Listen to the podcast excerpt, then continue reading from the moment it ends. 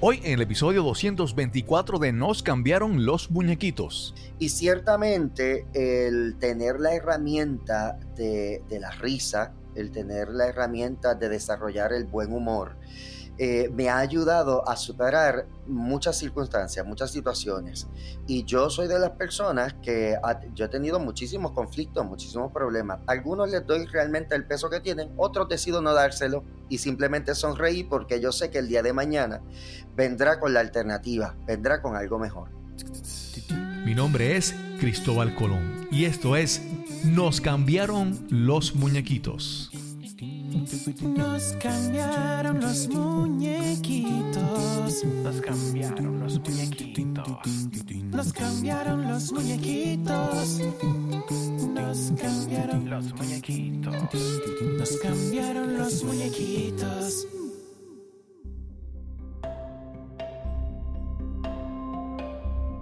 Gracias por acompañarme en este nuevo episodio de Nos cambiaron los muñequitos. Aquí hablamos sobre superar la adversidad, reinventarnos y darle la bienvenida al cambio en nuestras vidas. Cada semana te traigo una conversación inspiradora, relajada y a la vez profunda, buscando lecciones para aprender y ejemplos a emular. Este episodio es auspiciado por los webinars Hablemos de Podcasting parte 1 y parte 2 más adelante te daré detalles o si quieres enterarte ya, visita la página cristobalcolón.net diagonal webinar. Víctor Frankl fue un psiquiatra judío sobreviviente del holocausto. En su libro El hombre en busca de sentido, Frankl dijo esto sobre el humor y la risa. Nunca lo hubiese logrado si no me hubiera reído. Me sacó momentáneamente de esa horrible situación lo suficiente para hacerla habitable. Te presento a nuestro invitado de hoy. Saludos, mi nombre es Amaury Oyola, soy coach de bienestar y gerente de felicidad. Amaury Oyola es comediante, coach de bienestar, gerente de felicidad y podcaster. Amaury nos comparte su historia de crecimiento, sanación y perdón, donde la comedia y el coaching son protagonistas. Este es el episodio número 224 y conversamos con Amaury Oyola. Saludos, hoy tenemos una entrevista que yo sé que va a ser interesante y a la vez divertida. Con, el invitado de hoy llevamos tiempo ahí como que eh, tratando de coordinar, pero está tan ocupado, lo cual es bueno, que, esté guisando, que tenga, que esté muy ocupado, es una buena señal. Y hoy vamos a conversar con Amaury Oyola. ¿Cómo estás, Amaury? Estoy muy bien, Cristóbal. Agradezco la oportunidad que me das, ¿verdad? De que tu público me conozca y de igual manera, eventualmente, que mi público te conozca. Sí, sí, sí. Excelente, excelente. A, a mí, un par de personas me habían dicho, tienes que entrevistar a, a, Mauri. Y yo, yo, obviamente, uno, uno siempre está enfocado en algunas cosas y uno no puede estar conocer todo lo que hay, vamos a decir, en el mundo exterior, ¿verdad? Eh, por ejemplo, yo hace un tiempo eh, entrevisté a, a Gaby Alicea, eh, un comediante. Mm. Gaby, ¿verdad? Sí, sí. Gran amigo mío. Sí, sí y entonces pues de él, si no es por las redes sociales que me recomendaron su contenido, no lo hubiera conocido, ¿verdad? Y tuvimos una conversación muy, muy interesante. Y, con, pues, con Amaury, pues, eh, cuando empiezo a, buscar, encuentro mucha, mucho contenido que está creando. Tiene un podcast, tiene un canal de YouTube, YouTube, perdón, tiene una, una trayectoria en la comedia. Pero vamos a hablar un poco sobre, sobre tus inicios. ¿Dónde naciste? ¿Dónde te criaste, por favor? Claro, pues mira, yo soy natural de Bayamón, Puerto Rico, específicamente el barrio Santa Olaya. Me gusta decirlo porque, eh, primero, eh, había mucho prejuicio por ser del campo en la universidad y me encontré eh, con bastante prejuicio por eso. Y algún día yo dije, bueno, yo eh, llegará el momento en que yo pueda decir con mucho orgullo que soy de aquí, ¿verdad? Y que el producto en lo que yo me voy a convertir, o sea, lo que sea que yo haga, mi barrio va a estar por ahí. Y entonces hay mucha gente que piensa por el personaje que, que, que hago de Yeyito de alcalde de Santolaya, que Santolaya no existe, que no Yo es real, que un invento del personaje, pero sí. Sí, sí, sí, sí. Pero ciertamente es un barrio de, de Bayamón que tiene su historia muy interesante también. Eh, y salgo de ahí, soy el menor de cuatro hermanos. eh, básicamente me crié, mi, ma- mi madre nos crió, mis padres se divorciaron eh, cuando éramos muy pequeños. Y mi madre, que es una mujer eh, muy, aparte de ser brillante, es como decimos los boricuas, fajona. Es una mujer que trabaja mucho y, y no le tuvo temor a hacerle frente a la vida con cuatro muchachitos que daban candela en cantidad. Pues yo soy el menor de esos cuatro hermanos. Y, y criándote en, en Santolaya, ¿verdad? De, es que de, de niño ya hay algunas personas que, por ejemplo, el que quiere ser cantante o músico, de chiquito ya se ve, hay, hay gente que de chiquito quieren ser actrices y son dramáticos y, to- y planifican sus, sus obras. En tu caso, eh, en la niñez, ¿qué cosas se veían en ti que, que- que ahora se reflejan de adulto, que las utilizas de adulto? Pues mira, te cuento. Eh, yo de, de niño ciertamente era el que hacía reír a todos en casa. Eh, nosotros tuvimos una niñez un poco retante, fue una niñez un poco difícil porque eh, fuimos víctimas de, de maltrato psicológico, eh, en el caso de los hermanos, maltrato y abuso físico eh, eh, de papi hacia mami, ¿no? Y yo he pasado por un, uno madura y uno conforme va estudiando y va aprendiendo muchas cosas, pues vas sanando, vas perdonando y vas entendiendo que papi y mami no nacen con un libro de instrucciones y ante mucha necesidad que se vivía en aquel entonces, no lo justifico, pero sí eh, mi papá tenía mucha necesidad eh, emocional sobre todo que no se atendió a tiempo, por lo tanto pues eso lamentablemente terminó eh, con ese matrimonio. Así que mami, después de todo lo que vivimos y de esa tristeza que siempre cargaba, eh, tratando de buscar un panorama un poco más positivo para nosotros, pues siempre tenía una cara eh, muy triste, eh, las, no había sonrisas en su rostro, no había una expresión de cariño hacia nosotros, que en ese momento tú no lo entiendes, pero cuando vas llegando a la adolescencia, que empiezas a compararte y te das cuenta de que hay algo que, que tienen tus compañeros que tú no tienes. Eh, y ahí es que empiezas a despertar una realidad de que tu vida es diferente a la de los demás y empiezas a comparar y empiezas a ver esas lagunas que existen. Y ahí tienes dos oportunidades. Te, te digo esto para, para decirte cómo llegué a ser comediante. Ahí tienes dos oportunidades o simplemente aprovechas lo, la experiencia que te trajo la vida para hacerte más fuerte o te vas entonces con la corriente del lamento, de la queja, de quedarte estacionado en un solo lugar, de no ser productivo, pues por, por, porque entiendo que esto fue lo que me tocó vivir y pues como esto fue lo que me tocó vivir, yo no puedo aspirar a algo más. Con eso en mente, ¿verdad? Este, desde muy niño, yo siempre, gracias al cielo, me fui por la primera alternativa, de que yo era capaz de tener algo totalmente diferente y que yo podía aspirar a tener la vida que tenían mis compañeros en la escuela cuando regresaban de, de las vacaciones y decían, pues papi nos llevó a Disney o papi nos llevó de viaje o hicimos vacaciones en tal lugar. Yo quería esa vida, pero sabía que en casa tal vez no me la podían dar, así que yo me esforcé y me dediqué a buscar oportunidades eh, en la escuela, eh, en la iglesia. Pues recuerdo que mi abuela, al ver la necesidad que teníamos emocional, nos llevó desde pequeños a la iglesia y ahí se suma ese deseo que yo tenía de tener un estilo de vida diferente con que el pastor de la iglesia identificó que en nosotros había muchos talentos, en mis cuatro hermanos, muchos talentos. Y el mío era precisamente actuar, porque yo no le tenía miedo al público, porque siempre me estaba riendo, porque hacía un, un chiste y la gente se reía. Eh, y entonces yo, cuando me empiezan a dar esas oportunidades, desarrollo ese talento y recuerdo, nunca se me olvida el Cristóbal, que cuando yo veía a mi mamá en los momentos de crisis más fuertes, yo todo sacaba un chiste, imitaba a alguien, algún comediante que veía en televisión, eh, que no lo voy a decir para no chotearme la edad, ¿verdad? Pero los comediantes de ese entonces, eh, hacía, imitaba algún sketch que yo viera que en la televisión que gustaba mucho para sacarle una sonrisa a mi mamá. Esa era la misión de vida desde ese entonces. Así que yo pude ver en ese tiempo que además de cantar, de, hacer dos o tres chistes, de actuar en la iglesia, eh, más allá de simplemente decir dos o tres líneas, había algo que yo hacía que impactaba la vida de otros. Obviamente en ese, en ese eh, círculo donde yo me, me manejaba, que era iglesia, escuela y mi familia. Y desde pequeño yo sabía que había algo diferente que yo podía hacer algo distinto para transformar de alguna manera, manera perdón, el mundo de alguien. Y así empezó esto. Y cuando vas creciendo, entras a adolescencia y ya se ve que tienes que escoger algo que estudiar. ¿Te fuiste por alguna de esas, por, el, por el arte o qué estudiaste? Pues mira, te cuento, yo siempre quise estudiar algo que tuviera que ver con conducta humana, siempre.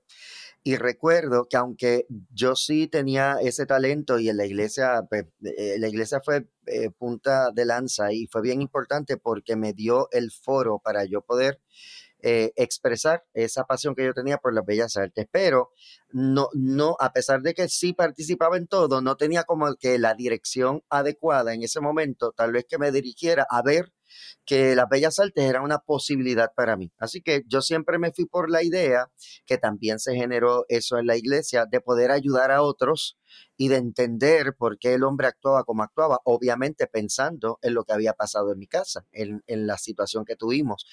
Y de, de, inicio, cuando me matriculé en la Inter de Bayamón, cuando estaba por acá por Lomas Verdes, ¿verdad? Y yo sé que no, no debo dar muchos detalles de Puerto Rico porque tú tienes un público muy diverso, yo también hice mi asignación, pero cuando hice, eh, cuando me matriculé en, la, en, la, en esa universidad, yo estudié trabajo social pero entonces ya tú sabes que empiezan todas estas voces que quieren que uno sea médico. ¿Con qué? ¿Con qué recursos yo voy a estudiar medicina? Si yo no tenía chavo. o que querían que tú fueras otra cosa para, para sacarlos de la pobreza. Y yo, yo no puedo estudiar eso porque yo no tengo, yo no tengo ese backup, yo no tengo dinero para, para estudiar eso, pero me apasionaba el ayudar a otros, ¿verdad? Y el prepararme para poder ayudarlos en muchas áreas. Me dejé convencer por las voces que me decían, te vas a morir de hambre, eso no deja nada, es muy sacrificado, y entregué lo que era mi pasión en ese momento a, esas voces. Y me quité incluso hasta de la universidad. Llegué, simplemente estudié como, como dos años de la universidad y me fui a trabajar. Sin embargo, ocurrió algo bien interesante. No sé si ya has conocido a Nelson Lukis, o sea, has tenido la oportunidad de hablar con él. No lo he conocido, pero varias personas me lo mencionan. ¿Has escuchado de él? Claro, pues también es comediante y se encuentra, Luke, Luke y yo nos encontramos en un momento bien, bien importante en nuestra vida, te estoy hablando del año 94, y él estaba buscando un cantante y actor para una dinámica que él tenía, ¿verdad? Estaba sacando fondos a través de un concierto para ir a un viaje misionero a Panamá. Y de pronto un amigo mío va a la audición y lo escogen a él pero un buen día mi amigo me dice, mira, hoy es el primer ensayo, yo no voy a poder llegar, vete tú, que no hay problema, yo sé que ellos te van a aceptar. Y yo llego allí, de presentado, como decimos los boricuas, eh, con un estilo muy particular que yo tenía, porque yo era medio rebeldón en ese entonces. Y entonces, cuando yo llego, Nelson Lucky, que es el director del grupo, se queda y dice, pero ¿y este quién es? Porque yo no, él me había escuchado cantar, pero no me escogió, escogió a mi otro compañero por el bozarrón que tenía aquel hombre. Yo me defiendo cantando. Y él me dijo, pero ¿y qué tú haces aquí? Yo, bueno, mi compañero no puede llegar y yo estoy aquí, si tú me aceptas, pues yo te puedo ayudar en lo que sea.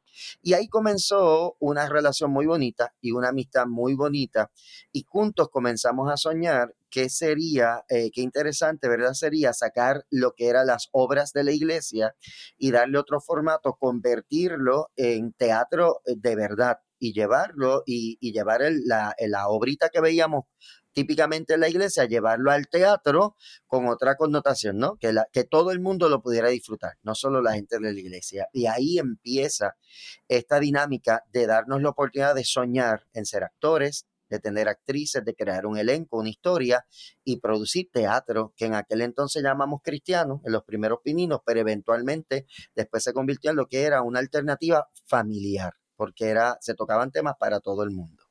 Y así empezó esta dinámica de convertirnos en comediantes. Es que le han dado con usar taladro ahora. no sé si lo escucha. Mira. no te preocupes. Ahora, déjame decirte que años después, y discúlpame, Cristóbal, años después empecé a estudiar publicidad y me gradué, eh, tuve mi bachillerato de Sagrado Corazón eh, como publicista. Pregúntame si entré a alguna agencia de publicidad alguna vez en mi vida. Nunca. Yo soy de los que pagó el préstamo y nunca ejerció lo que estudió. wow, wow. Y pero empiezas en el, en el teatro, ¿verdad? Y en el teatro empiezas a irte más todo el tiempo por la comedia o llegaste a hacer papeles dramáticos, ¿verdad? ¿Cómo, cómo, cómo es esa vertiente? ¿O musical? Mira, hubo de todo un poco. Pues la realidad es que exploré todo, exploré todo porque Lukis es un, para mí Lukis es un genio y, y tiene una capacidad tan bonita de escribir unos muy buenos libretos y de salirse de, de la norma y ver cómo llevar un mensaje familiar eh, pero sin enmarcarlo en un tema religioso. Y eso es bien chévere, porque había mucha crítica social, había, este, nos daba la oportunidad como actores de retarnos a hacer diferentes personajes. Así que exploré lo que era la, el drama y demás, pero dentro de un marco de comedia, porque todas las obras de Lucky son comedia. Ahora, había mucho drama también en esas historias que él desarrollaba. Sin embargo, ocurrió algo bien interesante y fue que aparte de las obras, Lukis se inventa para el cumpleaños de su mamá, un concepto que se llamaba el trío Los Impropios. Y ya de por sí daba mucha gracia porque no era ningún trío, éramos cuatro, este, a veces cinco. Y entonces hacíamos parodias de diferentes canciones del ayer, pero adaptadas a situaciones de hoy. Y fue tan bueno que después yo le digo a Lucky, Lucky, pues ahora como mami cumpleaños en los próximos meses, yo me voy a inventar un personaje, voy a hacer que era como que un novio de mami en la escuela y se va a llamar Yeyito Yeyito el de Santa Olaya, era como un jibarito. Y ahí nace mi personaje, que aunque en inicios se desarrollaba en eventos de las iglesias, eh, lo, seguimos, perdón, posicionando en diferentes eventos y llegó por accidente, diría yo, a, a estar en el ambiente corporativo. Así que la comedia ya no solo estaba en las iglesias, no solo estaba en estaciones de radio cristiana, sino que se convirtió en una excelente alternativa por el tipo de humor que trabajaba, que era humor sano, sin malas palabras, sin doble sentido, sin lenguaje, eso es. Eh, y las empresas comenzaron a ver que era una excelente alternativa para llevar algo diferente a los equipos de trabajo. Así que salgo de las iglesias con ese personaje de comedia y me integro al mundo corporativo. De ahí entonces planes médicos comenzaron a darme una oportunidad hasta el día de hoy, que he compartido por más de 16 años con un plan médico y he trabajado en muchísimas empresas. Esto me ha dado la oportunidad de estar yo te diría desde residenciales públicos, las cárceles de este país. He ido a todas, hombres, mujeres, adolescentes, y he estado desde ahí hasta con los 13 jueces administradores de Puerto Rico y todo lo que hay de un extremo a otro, porque pude descubrir que Puerto Rico eh, tenía urgencia y todavía la tiene de reír de reír, de reír en, en, empresas, en familia, en el teatro. Y eso era algo que yo tenía como misión dibujar sonrisas en los rostros de las personas que hace tiempo no sonríen. Sí. Yo soy un amante de la, de la comedia, especialmente de, la comedia en Estados Unidos, ¿verdad? Lo, que se llama stand-up comedy. Y siempre he visto, por ejemplo, hay, hay un comediante de los más exitosos en la historia que se llama Jerry Seinfeld. Jerry Seinfeld no, no usa palabras soeces, ¿verdad? Eh, esa es su, su línea y él, y él se va siempre por las cosas cotidianas. Y hay, y hay comediantes que son, obviamente, que las palabras obscenas, pues eso es a cada rato, digamos, Dave Chappelle o algo, ¿verdad? Entonces yo siempre pienso que, obviamente, las palabras obscenas o e, es, no es, puede ser una herramienta, pero yo he visto comediantes que que, que, lo usan demasiado y eso se vuelve como su herramienta principal y me da la impresión de que es una comedia fácil. Personas, y recuerdo comediantes que he visto que, que todo es una, una palabra detrás de la otra y entonces me parece que es lo fácil. y, y, yo siempre pienso que, que, el verdadero reto de la comedia es encontrar cosas que no parecen ser cómicas y encontrar el lado gracioso, ¿verdad? ¿Cómo, cómo tú abordas esto en, en tu comedia? Mira, yo siempre digo que hacer reír es más difícil que hacer llorar, pero hacer reír sanamente es el doble de difícil. Y para eso hay que tener, a mí Jojo Boeing me enseñó, ¿verdad? Tremendo actor puertorriqueño y tuve la oportunidad de actuar con él en teatro y hacer muchísimas cosas este, a nivel profesional. Y a mí Jojo Boeing me enseñó que está el cómico de la familia y está el comediante si tú coges al cómico de la familia eh, y lo pones en un teatro, tal vez no vas a ver fluir, ¿verdad? Como, porque no se trata de decir tres chistes y ya, uno tiene que darse la oportunidad de conocer al público y uno va, desarrollando eso, ya tú vas desarrollando la, la, capacidad de ver, ok, este público me tengo que ir por este, por este lado, no siempre funciona, a veces tú piensas que el público es de una manera y te sorprende y es otra, como me ha tocado también personas que están serios en todo el show, en todo el show, serio, serio, serio, y cuando termino van donde mí a abrazarme, a felicitarme porque quedó brutal. Yo, pero si ni te reíste, ¿cómo me vas a decir que quedó extraordinario si, si ni siquiera te reíste? Pero me citan cada uno de los chistes que les gustó. Así que nosotros tenemos eh, eh, diferentes públicos y de hecho hay comedia para todo tipo de público. Por eso es que yo digo, y, me gusta, ¿verdad? Eh, yo he ido a apoyar el trabajo de algunos compañeros y compañeras que no necesariamente hacen comedia sana, porque me gusta su talento y, me he sentado y me he reído, aunque usen palabras a veces, porque a veces también trabajan con lo cotidiano y me lo disfruto. Hay otros que, que no me, ni siquiera me nace ir a, apoyar el proyecto, porque no es lo que yo busco, no es lo que yo quiero. No quiero sentarme en una sala a recibir eso por una o dos horas. Este, y hay públicos para todo. Yo igual tengo público que me sigue precisamente, de hecho, si te hablo de experiencia, yo he tenido muchísima gente que me da las gracias por crear un espacio donde ellos puedan ir con sus hijos a ver sana comedia, pero también me dan las gracias por crear un espacio donde puedan ir con sus padres que conocieron esa época dorada en la televisión y el radio, el teatro de esa comedia sana familiar eh, que hace que ya ellos no tienen opciones para salir y ver un buen show porque ahora todo es hablar malo y todo es vulgar y, y, es muy diferente. Así que me agradecen por esas dos partes y yo me siento muy orgulloso que se cree ese espacio. Tal vez por eso no soy millonario ni estoy rankeado en las redes porque escogí la comedia más difícil, pero al final de cuentas es la más gratificante. Y te, te voy a contar una anécdota que a mí me llenó muchísimo y me sentí bien orgulloso. Una vez yo estaba en un evento de un plan médico eh, donde trabajamos Jojo Boyne y yo, y resulta que yo termino mi show y seguía, después de nosotros seguía Douglas Candelario con una charla de estas, de, las que él hace, de, de, las plantas y demás.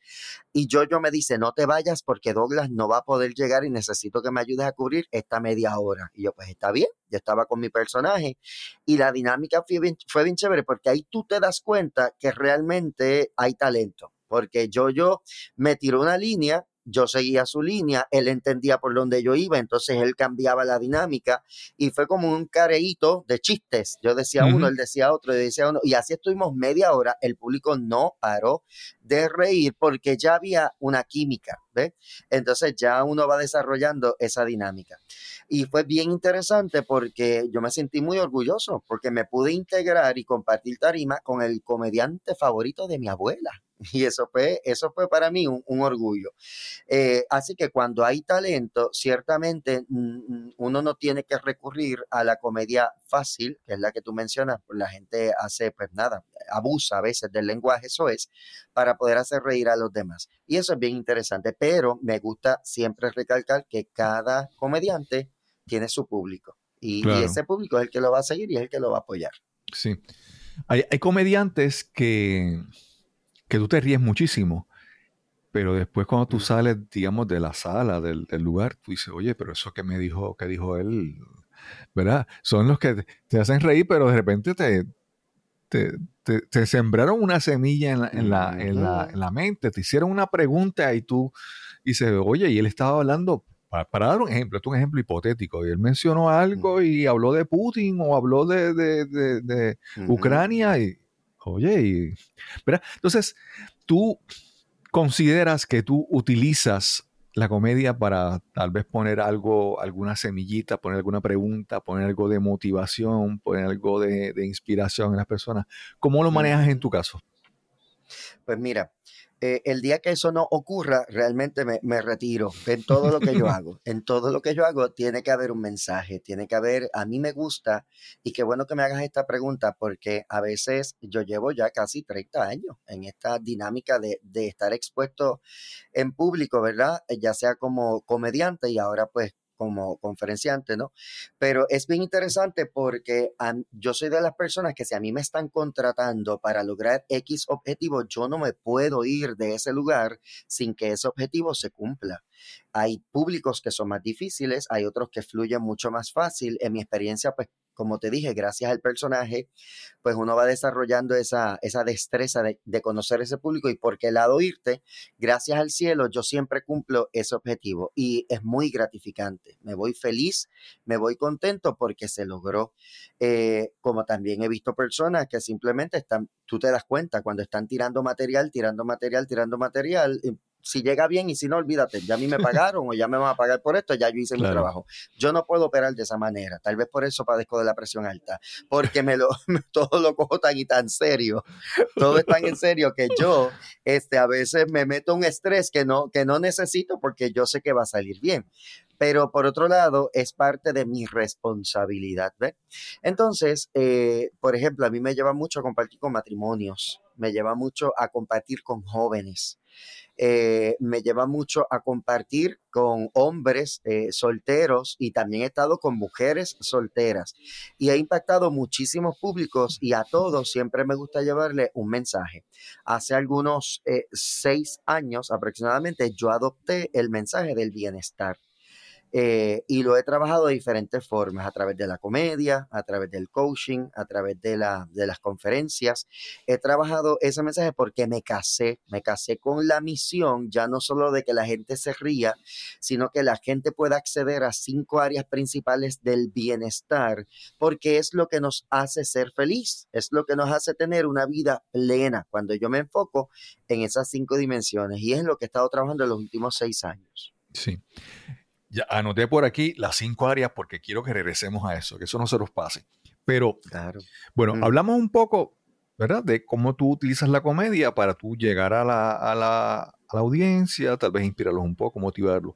Pero el, el, el, intérprete, vamos a decir así, el, el personaje, el comediante, tú, tú puedes, tú consideras que la comedia te ha ayudado a ti a sanar, te ha ayudado a ti a trabajar cosas, porque cuando muchas veces pasa, ¿verdad? Lo hablaba en un episodio anterior, que uno va a un, a un, psicólogo, ahí uno hace terapia, y muchas veces simplemente con uno decir las cosas, ya uno no la ve de, otra perspectiva, y al escucharlas uno dice, ah, mira, encontré una solución a lo que estaba diciendo, simplemente con hablarlo. En tu caso, ¿cómo es, eh, cómo ha sido la comedia para ti, eh, para tú ayudarte a sanar? Pues mira, qué buena pregunta, de verdad, porque muchas personas piensan que yo eh, me estoy riendo todo el tiempo, que yo la estoy pasando brutal todo el tiempo, que la gente que está a mi alrededor tiene que ser un chiste constante y una alegría, cuando es todo lo contrario. Digo, yo soy muy alegre y con mi gente más íntima, con mi círculo más íntimo, obviamente pues me doy el permiso de ser yo. Este, y aunque yo siempre he tratado de ser algo que admira a la gente de Amaurio Yola, y aquí tengo que eh, también hablar de mi hermana, Moray Moyola, que si no la has tenido, eh, deberías invitarla porque es un ser humano extraordinario. Eh, nosotros somos, tratamos de ser lo más transparente posible en las redes sociales y lo que usted ve en las redes sociales eh, es básicamente lo que te vas a encontrar cuando me veas por ahí pero hay unas cosas que uno guarda para ese círculo más, más íntimo. Así que ese, mi círculo íntimo conoce cuando las cosas que me molestan, conoce que cuando tengo mucha hambre me pongo maltriado, saben que me desespero cuando, cuando tengo calor y esas cosas que nos pasa a todos y todas, ¿verdad? Eh, pero también es, la gente que conoce. Eh, pues cuáles son las áreas de, de, fortaleza, en qué momento pueden contar conmigo porque saben que yo siempre voy a estar ahí.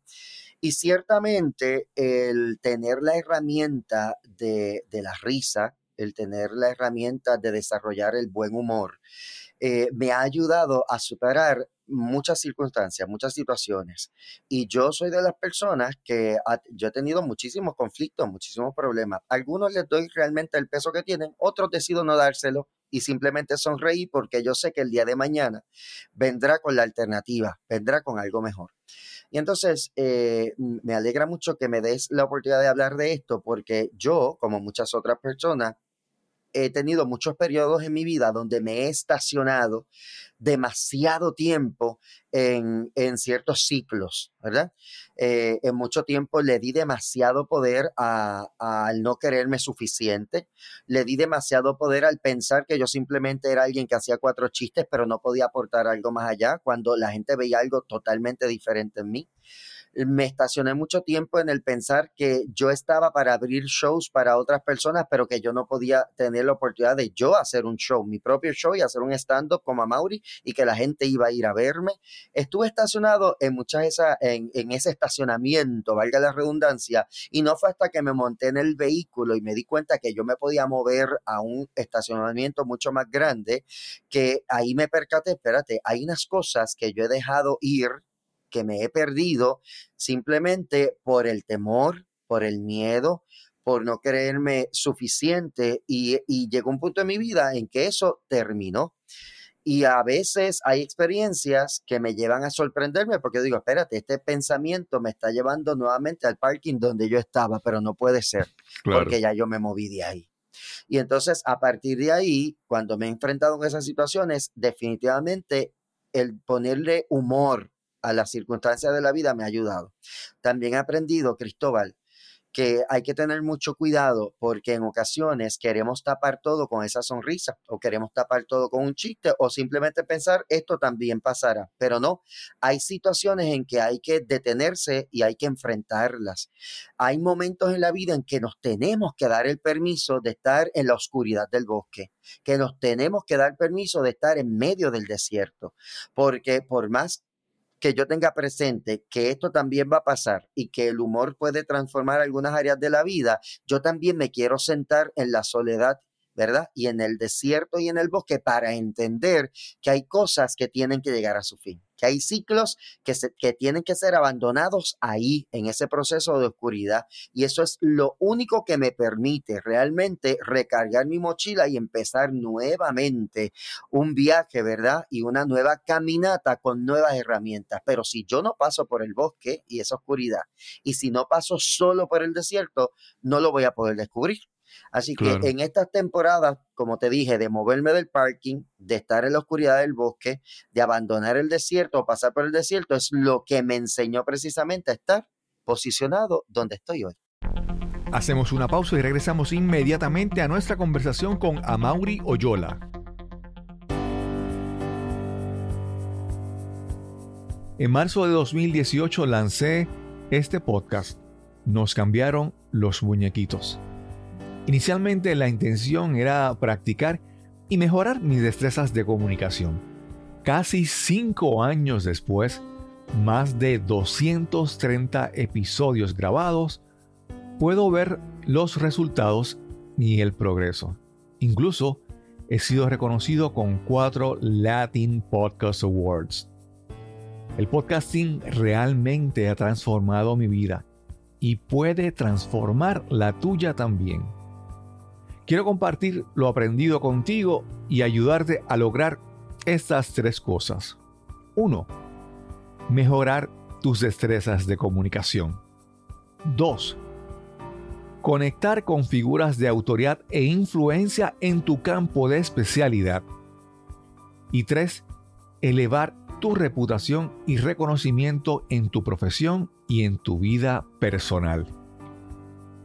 Puedes obtener esos beneficios aún sin tener un podcast. Puedes contactar a podcasters y creadores de contenido, lograr entrevistas, conectar y llegar a nuevas audiencias. Te invito a los webinars Hablemos de Podcasting parte 1 y parte 2. En la primera parte hablaremos de las interacciones, las destrezas de comunicación y las mejores prácticas para moverte y beneficiarte del mundo del podcasting. En la segunda parte hablaremos sobre los recursos tecnológicos y cómo usarlos para lucir como un profesional de primer orden. Ambas sesiones serán virtuales, en vivo y libres de costo, los días 28 de febrero y 2 de marzo de 2023. Puedes ver más información y registrarte en el enlace cristobalcolón.net diagonal webinar. Si ya pasó la fecha mencionada, no te preocupes. En ese enlace encontrarás la próxima fecha de ese u otros webinars relacionados. Recuerda cristobalcolón.net diagonal webinar para registrarte y garantizar tu espacio en las sesiones en vivo. Y ya estamos de vuelta a nuestra conversación con Amaury Oyola. Sí, Amaury, obviamente todas las preguntas aquí, eh, si en algún momento esto es voluntario, ¿verdad? Y es siguiendo una conversación, si en algún momento algo que pregunto no está, no, no, no es correcto, no quiere contestarlo, eh, lo entendemos. Pero en este momento mencionaste, mencionaste hace a principio, pues tu situación familiar y, la situación de tu padre y tu, y tu mamá. Y ahora habla sobre cómo has sanado algunas cosas, cómo algunas cosas han quedado del pasado. Quería preguntarte, yo sé que tú te has esforzado por crecer, por, eh, por sanar, por buscar trabajar contigo. En tu caso, la relación con tu padre, ¿verdad? Después de esas experiencias en tu niñez, eh, ¿has tenido la oportunidad de trabajarla, de, perdonar? O, cómo ha sido eh, trabajar esa, esa parte? Porque es una imagen muy importante en la vida de uno, la, la imagen del padre. Pues sí, mira, ciertamente cuando mi mamá nunca se volvió a casar, algo que mm, eh, en cierta manera me da tristeza porque mami es un ser humano tan extraordinario que me hubiese encantado que encontrara y descubriera genuinamente lo que es el amor, el amar sanamente. Pero ella se, se decidió a superarse, a seguir adelante, así que ella fue mi mejor, mi mejor y mayor ejemplo para yo entender que yo podía aspirar a otras cosas en mi vida, ¿verdad? Mi mami siempre nos dio esa lección, aparte de, los valores y muchas otras cosas que sembró.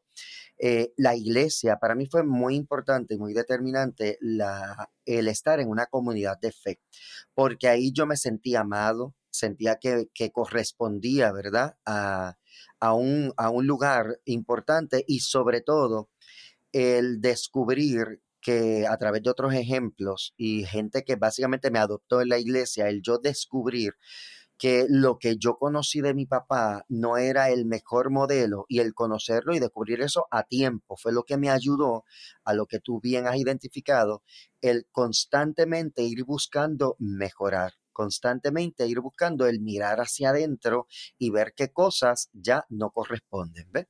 Entonces, ciertamente yo crecí con ciertas lagunas porque yo quería, eh, por ejemplo, algo tan sencillo como que llegara la, la hora de afeitarme los tres pelos que yo tenía en mi bigote y no saber hacerlo, ni siquiera coger una rasuradora y ver cómo se hacía. Eso que pudiera ser tan sencillo, aprender a guiar un carro, a cambiar una goma de un auto, el no tener ese rol, porque mira, yo tuve dos hermanos hermanos varones mayores que yo y yo soy el menor, pero eh, la diferencia de edad no me permitió compartir estas experiencias cuando ellos pasaron por ese proceso. Ya ellos básicamente no estaban en casa cuando a mí me tocó enfrentarlo. Así que, eh, bueno, sí, eh, para todos efectos, eh, yo tuve que aprender eso solo y cruzar ese, esa crisis que me dio cuando era adolescente de con qué yo me identifico, a quién yo voy a seguir, qué es lo que yo tengo que hacer. Y aunque la iglesia ayudó y mi mamá ayudó, fue un proceso donde yo me tuve que sentar y decir, ¿sabes qué, papi? Yo te tengo que perdonar porque ahora es cuando más yo te he necesitado y no te he tenido. Pero como en ese momento ya a la par había crecido en mí el perdón y el amor que aprendí en la iglesia, yo una vez hice un ejercicio, me senté e hice un listado de todas las cosas, siendo un adolescente, de todas las, aquellas cosas de por qué yo perdonaba a mi papá. En ausencia, porque tengo que decirte que papi una vez se dejó a mi mamá, estuvo un año más en Puerto Rico y se fue a Estados Unidos, nunca más nos buscó, no nos llamó, no supimos de él, no sabíamos nada.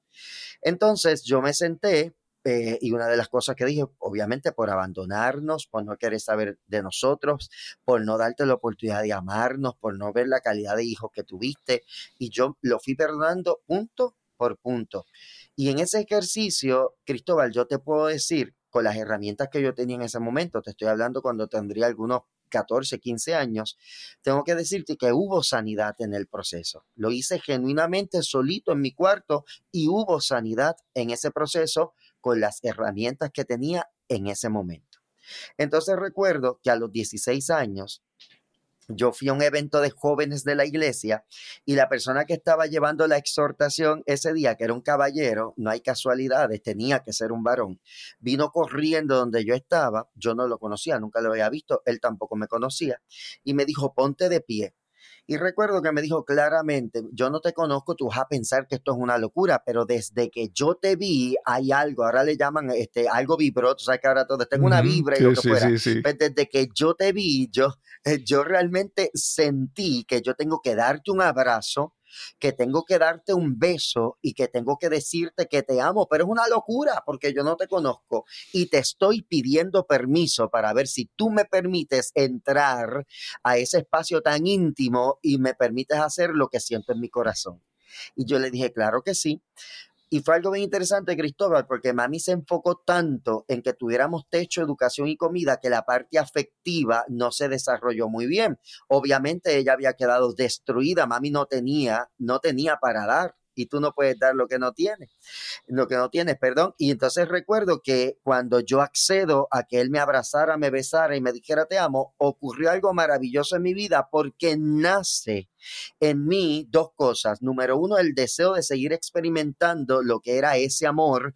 Y número dos, hacer una campaña en mi casa de besos, de abrazos y de te amo, porque yo quería que mi mamá y mis hermanos recibieran lo que yo había recibido en ese momento. Así que yo comienzo una campaña de 30 días para crear un hábito de levantarme temprano, ir donde mami, mis hermanos, abrazarlos, a besarlos, a decirle te amo. Los primeros días fueron súper incómodos porque no estábamos acostumbrados. Es más, te diría yo, los 30 días fueron bien incómodos porque yo iba a abrazarlos, iba a besarlos y ellos me decían, déjame quieto, que yo no quiero que nadie me ame, tengo calor. A mí no me hace falta que me abracen porque no estábamos acostumbrados, ¿verdad? A recibir esas expresiones de amor. Para mí, de mis hermanos, pues, no me importaba mucho porque uno siempre está peleando con los hermanos, todavía estamos peleando siempre, pero con amor. Ahora, que tu mamá se quedara con los brazos abajo y que no tuviera la, o sea, no, no tuviera el, tal vez lo sentía, pero no sabía cómo reaccionar ante un abrazo y un beso, eso dolía. Para un joven de 16 años, dolía, pero yo no me cansé, no me quité hasta el día número 30 que yo dije, ¿sabes qué? Hoy es el último día y de verdad que ni quisiera ir. Es más, ni voy a ir, porque si en, 29 días no ha pasado nada, ¿para qué rayo yo voy? Me abrazo yo, me amo yo y esta lección de vida la aprovecho yo y decidí no ir.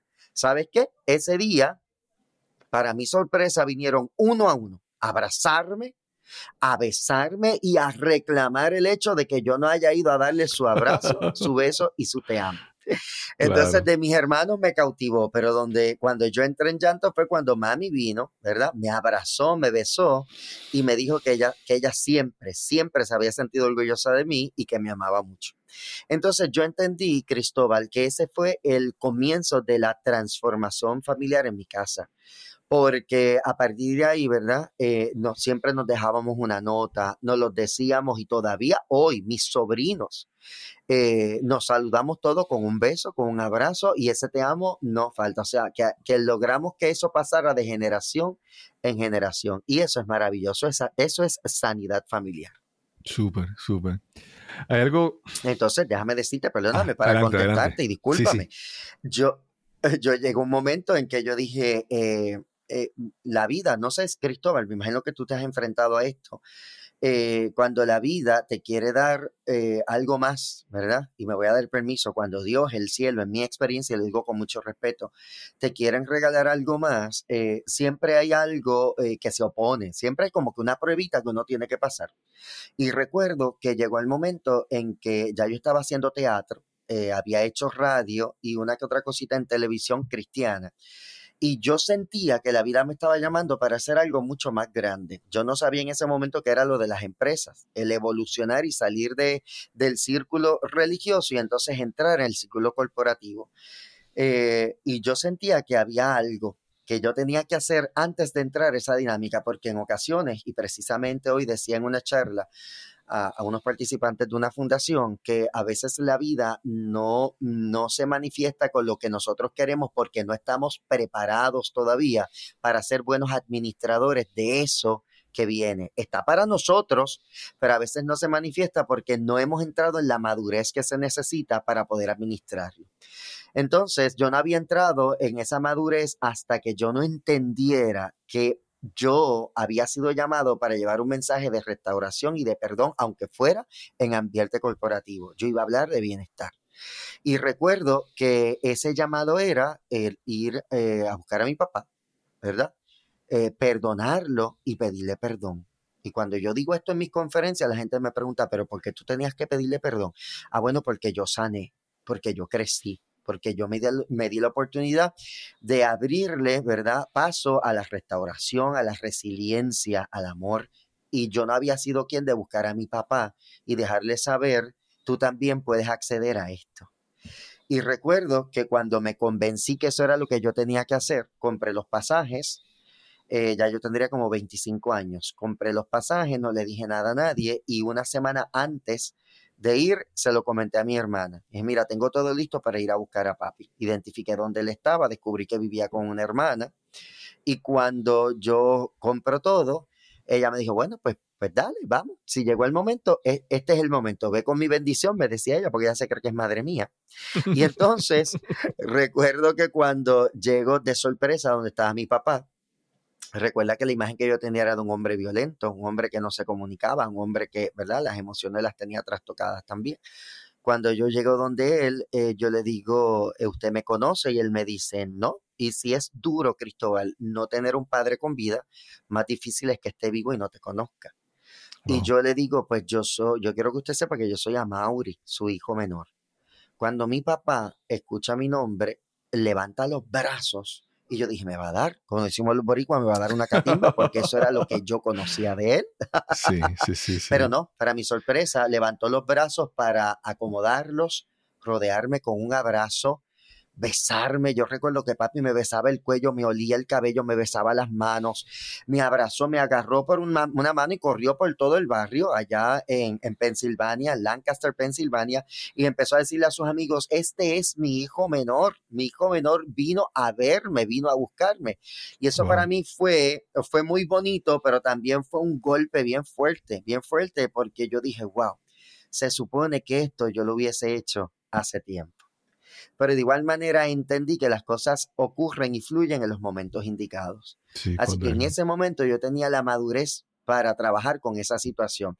Experimenté lo que era perdonar a mi papá, a quien fue nuestro agresor cara a cara, y decirle, sabes qué, te perdono, y comenzar un ciclo totalmente diferente. Se cerró aquel ciclo que se llamaba eh, sanidad interior, pero se abrió uno más grande que se llamaba responsabilidad, porque ahora yo tenía eh, que buscar la manera en que el resto de mis hermanos lo vieran, lo conocieran, pasaran por el proceso de sanidad y que él entendiera que él tenía cuatro hijos que querían saber de él. ¿Y sabes qué? Lo logramos. Él conoció a todos sus hijos, conoció a sus nietos y fue una bendición muy grande porque wow. mi papá murió de cáncer hace algunos años, pero murió rodeado de sus hijos y sintiéndose restaurado, perdonado y amado. Y eso para wow. mí es maravilloso. Sí, sí. A veces pensamos que el perdón es algo que es como un regalo. Es porque, o sea, ¿por qué yo te voy a dar el, el perdón? ¿Por qué yo te voy a regalar esto? Porque pienso que te estoy dando algo a ti y que tú eres el que te beneficia. Cuando realmente el perdón, a mi entender, es, es para nosotros mismos, ¿verdad? Sí, yo, yo hago algo, sí, obviamente para ti, pero porque yo necesito el perdón. O sea, yo necesito mm. perdonar a esta persona. Eh, lo, la, la, huella que, que, hay en mí, tengo, es, eso tengo que sanarlo, ¿verdad? Y, y, y obviamente, ¿verdad? En nuestros padres, bueno, hay, hay personas que son realmente malas, hay, hay gente que son se ha demostrado que son malvados y que tienen maldad en su corazón. Pero la mayoría de las personas que simplemente las herramientas que tienen en su vida son esas, ¿verdad? Es como yo digo, si, si un carpintero, la única herramienta que tiene es un martillo, todo lo va a querer resolviendo, resolver a martillazo, ¿verdad? Totalmente. Entonces tú necesitas más herramientas, pero hay personas que no las tienen, ¿sabes? En mi caso, mi mamá, por ejemplo, mi mamá no sabía leer ni escribir. Lo único que sabía era firmar su nombre para algún documento, para algún cheque. Y obviamente yo tengo que entender que la crianza o los errores o, las cosas que no se hicieron era simplemente porque era lo que tenía en el momento y uno hace con lo que, con lo que uno tiene, uno intenta hacer lo mejor posible, ¿verdad? Y entonces la responsabilidad de como un adulto es cómo yo sigo buscando herramientas para tratar de hacerlo mejor, ¿verdad? No quedarme solamente con el martillo, sino buscar hacer otras cosas más. Mencionaste algo hace un momento de, de los, las cinco áreas de bienestar. ¿Cuáles son esas cinco, esas cinco áreas? Pues mira, yo me encontré, te cuento, a los 42 años, yo eh, tengo por costumbre todos los meses de enero ir a todos mis médicos. Y entonces, porque yo, o sea, papi se encargó de heredarme chavos, no, pero me heredó el colesterol, la alta presión, la, problemas de la caída de cabello, la barriga. Yo heredé todo eso a mi papá. Entonces, ¿qué ocurre? Que a los 42 años, eh, cuando voy al médico, me dijeron, estás mal, estás grave, estás grave porque tienes la presión alta, no te estás tomando los medicamentos, eres candidato a diálisis, si es así, porque los riñones te pueden colapsar. Bueno, me refirieron a un nefrólogo, a un cardiólogo, pero la buena noticia era que estaba a tiempo de mejorar eso, ¿verdad? Estaba a tiempo de revertir algunas cosas que, que, que habían comenzado. Y entonces ahí yo comienzo esa, en esa búsqueda y yo decía a Cristóbal, caramba, pero o sea, si yo me dedico a hacer reír a la gente, si yo estoy para arriba y para abajo llevando sonrisa, ¿cómo es que yo estoy tan deteriorado? Precisamente por no sacar un espacio para mí, por no seguir, ¿verdad? El estilo de vida que se supone que era adecuado, por estar comiendo a destiempo, todo esto me llevó a esa condición. Y yo dije, bueno, pues esto me lleva a entender que yo necesito reencontrarme con mi bienestar. Y comencé a caminar. Y de caminar me enamoré, empecé a trotar. Y de trotar me enamoré y empecé a retarme, empecé a correr. Y así empezó a hacer 5K, carreras 10K, medios maratones, maratones. Y entonces me gustó tanto y tanto y tanto que creé un grupo que se llama Happy Fit. Y ese grupo eh, se dedica a, son personas, en su mayoría adultos mayores, que quieren reencontrarse con su bienestar, no quieren que les sigan aumentando la dosis de la alta presión ni nada, y comenzaron a caminar sin ningún tipo de presión. Y se, ahora, hoy día tengo gente que nunca había hecho nada y hoy día son triatletas y están dedicados y apasionados por nadar, correr bicicleta, trotar, porque esto les cambió la vida. Así que así comienza este encuentro de esta búsqueda de, espérate, ya yo tengo 42 años en aquel entonces, ahora tengo 47, yo tengo que comenzar eh, a hacer algo por mi vida, porque ya estoy entrando como que en estos límites de, y en estos, en estos periodos que eh, es un peligro, ¿no? Por el colesterol y todo. Y ahí yo empecé a hacer un cambio. Y en eso llega también la pandemia. Y con la pandemia me quedo sin trabajo por el área del teatro y demás. Eh, pero todavía tenía un, un, ingreso y es que mi hermana tiene una fundación que hace 23 años creó que ayuda a exconfinados y residenciales públicos. Le damos empleo a gente que sale de la cárcel y demás. Entonces, ¿qué pasa? Que yo me pude defender con eso, pero la parte, el otro ingreso que es más fuerte, que era lo de las comedias, teatro, todo eso se fue. Yo dije, ¿y ahora qué yo hago? Porque yo recién me había comprado una casa, yo tengo que inventar algo. Y ahí me da con ponerme a estudiar y me hice coach ¿verdad? Coach de vida. Cosa que para mí se me ha hecho un poco difícil porque tú sabes, este, Cristóbal, que los coach o, los, o sea, las personas que dan coaching tienen que guardar silencio. Mientras más silencio tú guardes en una sesión de coaching, más productiva es porque permites que la persona a quien estás acompañando se exprese y decirme a mí que guarde silencio, yo como actor, que los silencios en el teatro son mortales, pues yo decía, esto se me va a hacer bien difícil. Pero fue muy bueno porque aprendí a escuchar activamente, aprendí entonces muchas cosas. El coaching me brindó muchas herramientas, pero yo decía, yo quiero atar el coaching al bienestar, a esta herramienta que yo descubrí que ha transformado mi vida. Y eso me llevó a estudiar y estudiar y ahí me encuentro con un grupo que se llama, una certificación que se llama gerencia de felicidad. Y la gerencia de felicidad lo que busca son modelos de psicología positiva con los que yo pueda desarrollar estrategias para ayudar a grupos de trabajo a tener ambientes llenos de bienestar y felicidad, porque podemos ser felices en el área de trabajo. Este, y entonces, eh, ahí me encontré con un modelo buenísimo que me dio la oportunidad de descubrir que existen cinco dimensiones del bienestar. Son el bienestar físico, que obviamente tiene que ver con todo lo que es la salud, el bienestar social, que eh, tiene que ver con relaciones, eh, qué tan amado yo me siento por la gente que me rodea o cómo yo me relaciono con la gente, ¿verdad? Que me ama y que yo amo y cómo yo voy sanando relaciones tiene que ver también, está el bienestar comunitario, que es cómo yo me identifico con las cosas que ocurren más allá de mi casa, en mi comunidad, en mi país. El bienestar de carrera, que es eh, qué tan feliz yo estoy, qué tan complacido y pleno yo me siento en mi trabajo. Y el bienestar financiero, cómo es mi relación con las finanzas. Y entonces en esas cinco dimensiones, de ahí partimos para hacer eh, o, o, abordar todas las áreas de nuestra vida. Si yo tengo balance en esas cinco áreas, yo puedo decir que soy feliz, o por lo menos en tres de ellas, o en la mayoría, porque claro. no siempre tenemos balance en todas. Y esto es un proyecto de vida bien, bien, bien chévere. Como tú decías ahorita, para quien esté dispuesto a buscar herramientas, más allá del martillo. Y es bien interesante. Así que desde que yo descubrí esto, eh, Cristóbal, he desarrollado diferentes conferencias. Después de eso hice una certificación que se llama eh, Salario Emocional que es como seguir aportando a equipos de trabajo a que aumenten ese salario emocional. Y ahora estoy haciendo mi maestría en psicología industrial, o sea que volví a lo que era la conducta humana, que fue lo que siempre quise desde el inicio. Terminé claro. haciéndolo y sabes qué, Cristóbal, me apasiona. Y hacerlo en esta temporada de mi vida, eh, le estoy sacando el jugo, como decimos los boricuas. Así que ha sido maravilloso porque llevo dos años que renuncié a la fundación que estoy minimizando un poquito eh, la salida los fines de semana para disfrutar mi casa y de mi familia y que estoy entonces de lleno en esos días de semana con equipos de trabajo llevándole herramientas y estrategias para disfrutar de bienestar y felicidad. Súper, súper.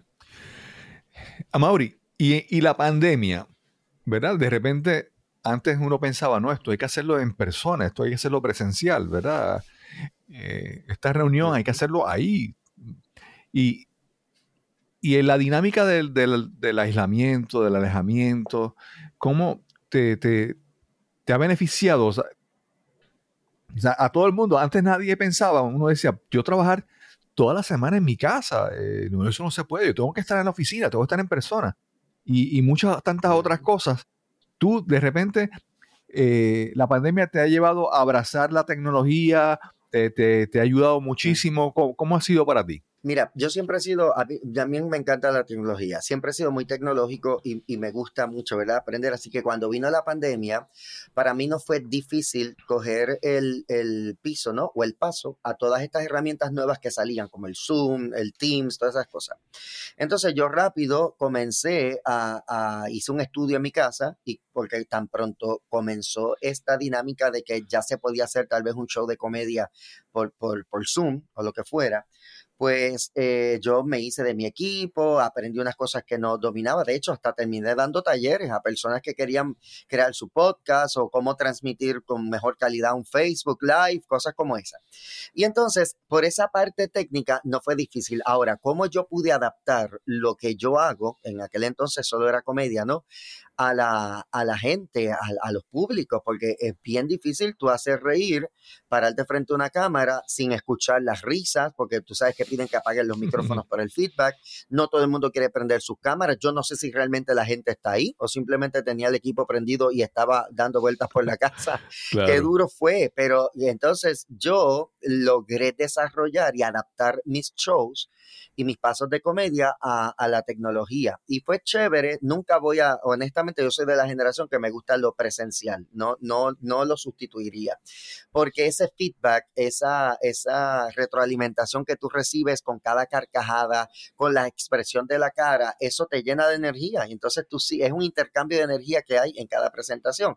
Y la tecnología, pues no me da eso en, a plenitud.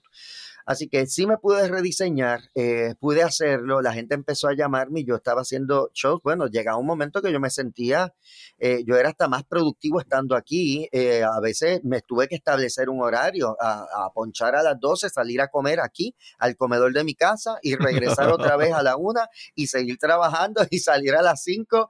Y era bien chévere, fue algo que me gustó.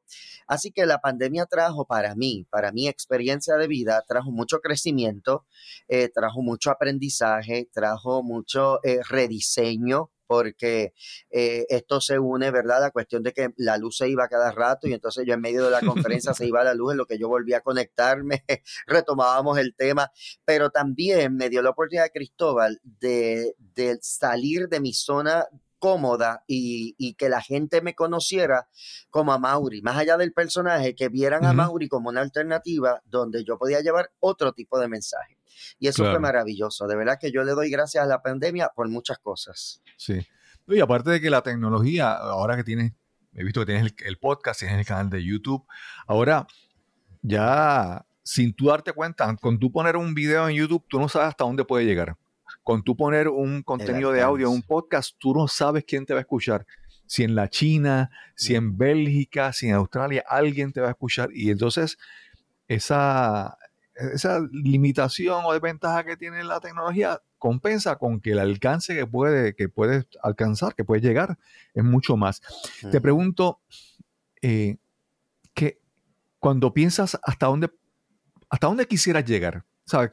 ¿Que ¿Hay algún sueño, hay alguna meta, hay algo que tú quisieras hacer que tú dices, no, esto es lo que yo quisiera realmente, tal vez digamos en la comedia, tal, tal vez en, en, el bienestar, en cómo, hasta, qué, hasta dónde tú quisieras llegar? Pues mira, mi, mi, pasión, como te decía ahorita, yo me moví del estacionamiento donde yo solo pensaba que, que me podían ver como alguien que hacía comedia y que todavía pasa, todavía a veces yo hago unos live con Mamador y me dice, tírate un chistecito, la gente todavía espera eso. Ahora, como la comedia y el humor, más bien el humor es la herramienta que yo domino, yo lo he integrado en mis conferencias, o sea, la gente que va a mi conferencia se ríe muchísimo, se ríe muchísimo y es como una montaña rusa de emociones porque al final todos terminan llorando, por lo menos la mayoría, no porque yo quiera provocar eso, es que la dinámica, cuando hablamos de bienestar y cuando tú eh, acompañas a la gente a pararse frente a un espejo y verse más allá del maquillaje, de la ropa, de lo que tengo y, y encontrarse con ellos mismos, pues muchos lloran y se les toca el, el, corazón y se dan cuenta que se han abandonado en el proceso, se dan cuenta que se, que se, que, ¿sabe? Que, que ellos abandonaron sus sueños.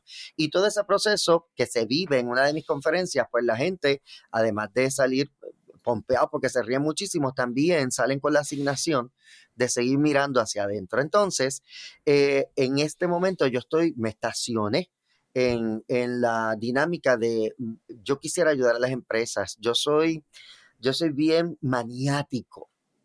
Yo soy bien maniático con el servicio. A mí me gusta que cuando yo voy a un lugar donde yo voy a dejar mi dinero, a mí me atiendan como yo atiendo a mis clientes, como yo atiendo claro. a mi público, que es con excelencia. Y entonces eh, en Puerto Rico necesitamos mucho, mucho, mucho, mucho de eso. Eh, y yo creo que la gente va a dar un buen servicio conforme a lo feliz que se sientan en su área de trabajo, a, conforme a, a, cómo yo me siento. Si aquí de verdad yo tengo un supervisor que en lugar de estar regañándome, me apoya, me acompaña, me da herramientas para crecer, me ayuda a que yo alcance los números que yo quiero. Yo tengo un equipo de trabajo donde podemos ser libres, que podemos ser felices, donde podemos crear vínculos eh, conforme a lo que nos decían en nuestras generaciones, ¿verdad? Que aquí uno no viene a ser amigos, ni uno, no, uno viene aquí a trabajar, a ganarse un cheque. No vengas a estar hablando de tus problemas, porque los problemas se dejan en el parque. Sí, sí, sí. y eso es una mentira, que tú llegas con el problema, el problema claro, poncha claro. contigo, el problema te sorprende y te distrae cuando estás haciendo un reporte, pues no es más conveniente tener un personal preparado para cuando tú no estés, cuando estés en baja, poder acompañarte y ayudar a transitar ese momento y que tú puedas salir de eso y ser más productivo. Pues ese es mi compromiso ahora. Mi compromiso en este momento es lograr crear eh, estrategias y programas que ayuden desde el humor a las personas, equipos de trabajo, a reencontrarse con su bienestar. Mucha gente critica a las nuevas generaciones, sin embargo, Cristóbal, no sé si tú has dado, te, te has puesto a observar que cuando tú vas a un coffee shop, Cuando tú vas a un café eh, o restaurantes que son pequeños, ¿verdad? Que están creados, conceptos creados por gente joven, tú los ves con sus piercing, los ves con sus tatuajes, los ves sin ningún tipo de uniforme en muchas ocasiones, en pantalones cortos, con los afros, con los dread, con, con todo eso. Y entonces, este, sin embargo, la unión de equipo que tienen es maravillosa la sonrisa para el cliente no falta. Esa ha sido mi experiencia.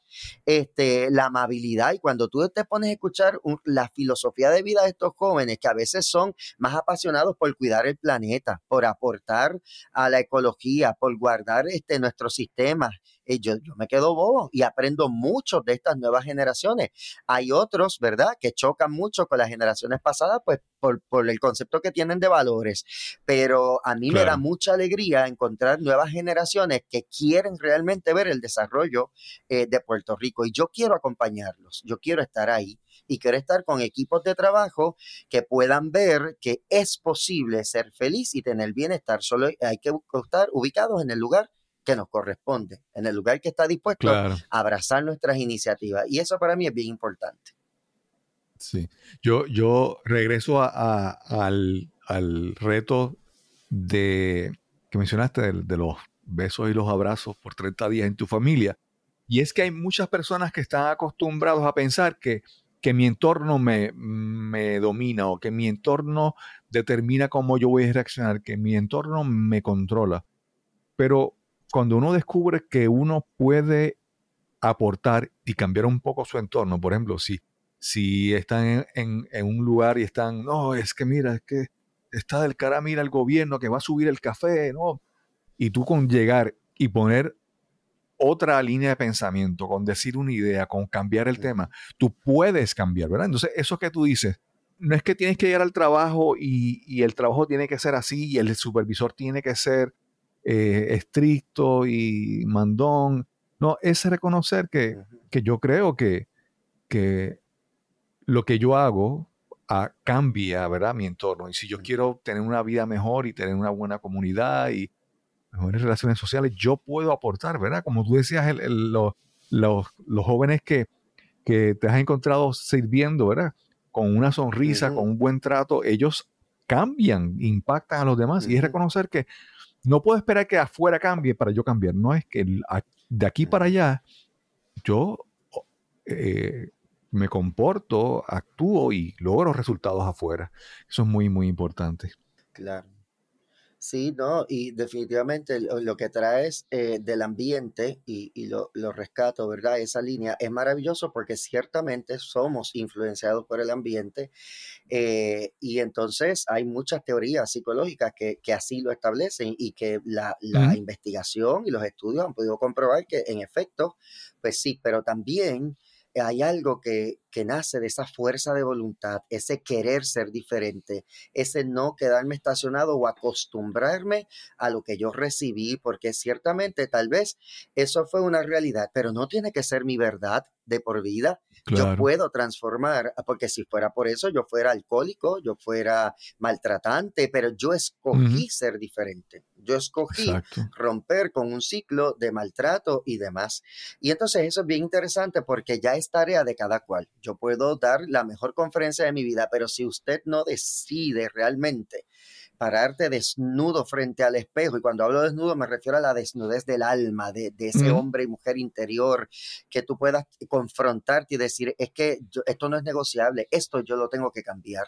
Para mi crecimiento yo tengo que empezar a trabajar con esto y eso es una tarea de todos los días, de todos los días. Y es, un proyecto bien interesante, es muy interesante. A veces la gente piensa, yo no voy a ceder aquí porque voy a perder. Y no, es todo lo contrario. Cuando yo cedo, a veces hay, hay, mucha ganancia en el ceder, sobre todo cuando se trata de, de, de ser mejor persona de aprender a ser mejor persona. y mira, algo bien interesante que yo me, yo hablo mucho de la diversidad generacional en las empresas. Yo no sé cuánto tiempo nos queda, Cristóbal. Yo me he creído que esto es eterno. Tú me detienes cuando sea. Adelante. Pues mira, yo hablo mucho de la diversidad generacional y cómo tenemos que aprender a respetar desde el joven que llega con la nueva información, con la nueva tecnología, con todo lo más reciente, que llega con la novedad. Pero ese joven tiene que respetar al que lleva allí muchísimos años, ¿verdad? A quien ya le salieron canas y que fueron las personas que crearon el camino y las condiciones para que tú pudieras llegar hoy a un trabajo seguro. Así que cuando Claro. lo vemos desde esa, con esa mirada y vemos ese contexto laboral con esta mirada, podemos ver que todos nos necesitamos. Aunque seamos diferentes, todos podemos aportar algo. Nunca se me olvida que yo fui a una conferencia y entonces eh, siempre me gusta de- de esa gestión de al final preguntarle a la gente qué aprendiste, más allá de decirme, ay, me llevo motivación. No, no, dime de verdad qué herramientas tú te Claro. llevas de este taller que te enseñé que tú vas a aplicar. Y ahí la gente se abre y empieza a decirme. Y una señora quería honrar y agradecer a su equipo porque ella era una, era casi baby boomer, me atrevería a decir, yo creo que era baby boomer. Ujú. Y ella estaba ah, honrando a ese equipo porque le enseñaron y tuvieron la paciencia para en medio de la cuarentena enseñarle a usar WhatsApp y a darle Ok. forward a, los- a los reportes que le enviaban en PDF y, a- y empezar a hablar con toda esta jerga Sí, sí. que ¿verdad? propia de, ese, de esa aplicación. Y entonces ella lo decía entre lágrimas y todo el mundo empezó a llorar porque para ella había, ella había vencido ese reto. Y es bien chévere porque, Sí. como te decía, querer mejorar, querer ser mejor persona es tarea de todos los días.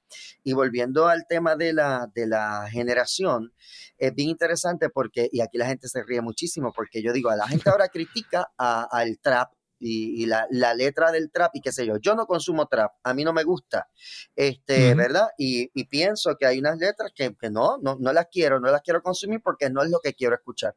Pero como artista, te tengo que decir que admiro y valoro mucho el, el éxito que han tenido algunos exponentes de ese género, porque en algún momento yo soñé con tener, ¿verdad? Esa visibilidad y ese reconocimiento y qué sé yo. Después te das cuenta que, que mi camino, más que buscar reconocimiento, era utilizar herramienta para apoyar a otros. Esa fue la misión de vida en ese momento. Entonces, yo digo, le digo a la gente, mire, usted no, no se ponga a criticar ni a estar, se- ponerse muy punitivo con, con las nuevas tendencias, porque nosotros tuvimos nuestra época, o usted nunca cantó limpiarle la finca a la viudita Tabín en las navidades, la marquesina de casa de su madrina y sus abuelos, Sí, con el sí, güiro y el pandero encendido a todo lo que da. O usted no cantó mami que será lo que quiere el negro. Usted no bailó la lambada, ¿ve? o sea, nosotros tuvimos exacto, también nuestra exacto. época y, y claro, y entonces igual eran canciones que aquello era un escándalo en nuestra época, ¿verdad? Todavía le quedaban filtros, ahora se les- le quitaron los filtros, todavía allí se los ponían, pero tuvimos nuestro momento, fuimos jóvenes y crecimos y mira dónde estamos hoy día, ¿ves? Y entonces, en lugar de, de tal vez criticar la- las nuevas tendencias que vienen con la nueva generación, es ver desde donde yo estoy qué yo puedo aprender de aquí, qué me pueden enseñar, cómo yo les puedo aportar también a que, ¿verdad? Que nuestros entornos sigan siendo seguros y saludables. Sí, sí. Amaury, si alguien quiere conocerte, contactarte, ver lo que ofreces, ¿dónde te pueden conseguir? ¿En tu página web, Pues mira, tus redes sociales, exacto. tu podcast, tu canal mis de redes YouTube? sociales, en mi nombre, a ese mismo, a Yoel, así mismo me busca en YouTube, me busca eh, en Instagram y Facebook. Esas son las tres redes que más utilizo. Eh, ahora vuelvo a la carga, ¿verdad? Después de la pausa de, Navidad con nuevos temas que tienen que ver con bienestar y yo trato de mantener un balance en mi canal de YouTube. Se llama Diseña tu felicidad. Pero si pones a Mauro Yola te va a salir. Y entonces he creado un balance para compartir herramientas a nivel corporativo, pero también a nivel personal, de cómo podemos acceder a, a ese bienestar que todos nos merecemos. Eh, igual en Instagram y en Facebook. Si usted da hacia atrás, hasta antes de la pandemia, va a ver la evolución que hay en, en los posts porque vas a ver mucho contenido de comedia, comedia, comedia, pero después se suma el contenido de Amaury como, como coach y gerente de felicidad. Y es bien interesante, vas a encontrar de todo un poco. Sí. Amaury, gracias por esta, por esta conversación. Primero porque, porque no me conocías, ¿verdad? Primero, y aceptaste la, la invitación. Eh, tenemos personas en, en común, ¿verdad? Ah, Estaba viendo hace, ayer estaba viendo tus videos en YouTube y, y vi que tenías una entrevista con Alex David, que también ya estuvo con aquí en, el podcast. hemos desarrollado una, buena amistad. Y pues gracias, gracias por esta oportunidad de, conversar, de, escuchar tu historia y de traer, traer tu mensaje, porque realmente necesitamos, necesitamos eh, buscar a veces como que no mirar tanto la noticia y no buscar cosas que, nos inspiren, que nos, que, nos, que nos recarguen las baterías porque es necesario, es necesario realmente. Quiero agradecer una vez más a, a Mauri Oyola por esta interesante y súper divertida conversación que tuvimos para este episodio. Espero que haya sido también interesante y divertida para ti. Y recuerda el webinar Hablemos de Podcasting parte 1 y parte 2. Para recibir más información, para ver más información de este webinar, visita la página cristobalcolón.net diagonal webinar. Y sin más que añadir, nos encontraremos entonces en el próximo episodio de Nos cambiaron los muñequitos. Hasta la próxima.